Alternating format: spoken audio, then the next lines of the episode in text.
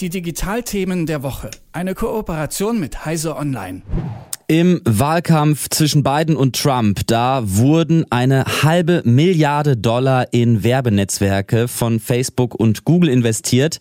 Summen, von denen wir in Deutschland äh, vermutlich zum Glück noch relativ weit entfernt sind. Aber auch deutsche Parteien benutzen vor der Bundestagswahl Anzeigen, Kampagnen und auch datengestützte Hausbesuche. Andrea Trinkwalder von Heise Online hat sich das genauer angeschaut. Hey Andrea.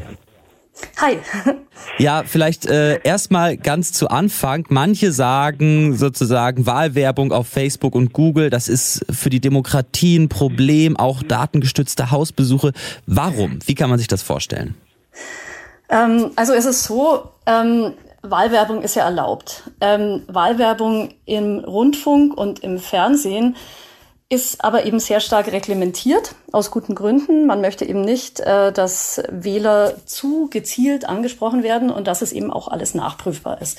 Und dass eben auch ähm, Parteien ungefähr gleich zum Zug kommen und äh, nicht eine ähm, sozusagen ihre Agenda oder auch Propaganda zum Beispiel verbreiten kann ähm, wie sie möchte und andere eben nicht. Und deswegen ist das in äh, Medien, die eine sehr hohe Reichweite haben, also in diesen klassischen Rundfunk- und Fernsehmedien eben sehr stark reglementiert und ähm, eben auch für die Öffentlichkeit nachprüfbar, was da so läuft. Ähm, auf Facebook zum Beispiel und äh, auch Google oder anderen sozialen Netzwerken wie TikTok, die dann so aufkommen, ähm, ist die Kontrolle natürlich nicht so gegeben. Ähm, also das kann man deutlich schlechter nachvollziehen, nach welchen Kriterien zum Beispiel auch ähm, Nutzer angesprochen werden. Und ähm, genau das ist dann eben das Problem, dass bestimmtes Targeting einfach so im Verborgenen stattfindet und es unheimlich schwierig ist für die Öffentlichkeit nachzuvollziehen, wer da eigentlich angesprochen wird, womit so geworben wird ähm, und so weiter. Hm. Was sind denn da die Techniken? Also Targeting, Micro-Targeting habe ich jetzt gerade äh, rausgehört. Ich habe auch irgendwie äh, gelesen, es gibt jetzt neue neuronale Netzwerke, die dich instant erkennen. Was, äh, was geht da ab? Genau, also da gibt's eben äh, verschiedene Algorithmen, die ähm, sozusagen Werbung ausspielen. Das ähm, läuft eben ganz automatisiert ab. Und ähm, Werbetreibende, also äh, Politiker, zum Beispiel politische Parteien, ähm, die können ähm, solche Kriterien eben dann festlegen, nach denen Nutzer angesprochen werden, zum Beispiel ganz äh, banal männlich-weiblich oder auch gewisse Altersklassen und so weiter und so fort, aber eben auch ganz gezielt zum Beispiel nach äh, Hobbys oder nach Interessen oder ähm, dann gibt es so äh, Dinge wie, also man kann zum Beispiel auch sagen, okay, ich möchte jetzt gerne meine eigene Wählerschaft mobilisieren. Ähm, und dann nimmt man halt ähm, die, von denen man weiß, dass sie, also zum Beispiel ähm, E-Mail-Adressen der eigenen Mitglieder, kann das bei Facebook hochladen und die erstellen dann sogenannte Lookalike Audiences. Also die analysieren dann ähm, die Profile dieser Nutzer, ähm, dieser, dieser zum Beispiel CDU oder FDP oder SPD äh, Interessenten und ähm, spielen dann die Werbung an alle anderen Nutzer aus, die irgendwie so ähnliche Profile haben. Also genau, und da erreicht man dann eben sehr, sehr viele, die vermeintlich ähnlich ticken. Dann kann man noch äh, Werbung zum Beispiel, das ist halt dann so das Neuere, weil das die Lookalike Audiences und Custom Audiences, da gibt's ähm, eben auch Stimmen und auch Gerichte, die äh, der Ansicht sind, dass das eben mit hiesigen Datenschutzbestimmungen, also der DSGVO, auch nicht vereinbar ist. Deswegen kann man jetzt auch Werbung ähm, wird zum Beispiel einfach kontextbezogen ausgespielt. Das heißt, äh, wenn ich halt einen bestimmten Artikel lese und ich interessiere mich da ja dann offensichtlich auch für bestimmte Themen, dann wird eben passende Werbung gleich dazu ausgespielt. Also ähm, Genau, und das, ähm, nach welchen Kriterien das so erfolgt und wer da genau angesprochen wird, das bleibt eben für die Öffentlichkeit weitgehend im Dunkeln.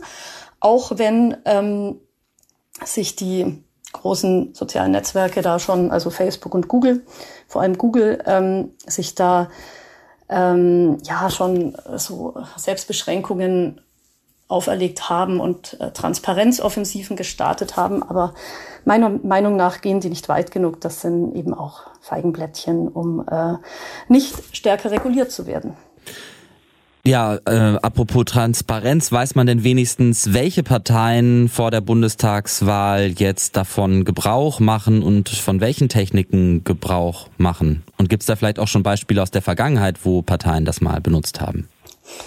Ähm, also man kann auf ähm, Google und Facebook, die ähm, stellen eben Werbebibliotheken online.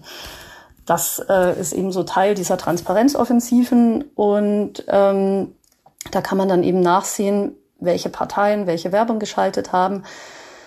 Ähm, das gibt schon mal eigentlich einen groben Überblick. Aber man kann jetzt zum Beispiel nicht so ganz einfach auswählen, zeige mir jetzt alles, was irgendwie im Dunstkreis von AfD oder zum Beispiel SPD oder den Grünen geschaltet wurde, sondern da muss man halt ähm, das relativ mh, umständlich auch auswählen und man bekommt eben auch die Targeting-Kriterien nicht angezeigt. Also das wäre eigentlich so die Essenz, um herauszufinden, ähm, so ein bisschen die Strategie. Und ähm, genau, das zeigen weder Google noch Facebook zeigen da eben großartige Details dazu an. Also man kann sich wirklich nur so ein bisschen inhaltlich einen groben Überblick verschaffen und man kann zum Beispiel sehen, ähm, ob so verschiedene Varianten auch von Werbung an verschiedene Zielgruppen ausgespielt wurden. Aber das ist dann, also so die exakten Kriterien bekommt man einfach nicht raus.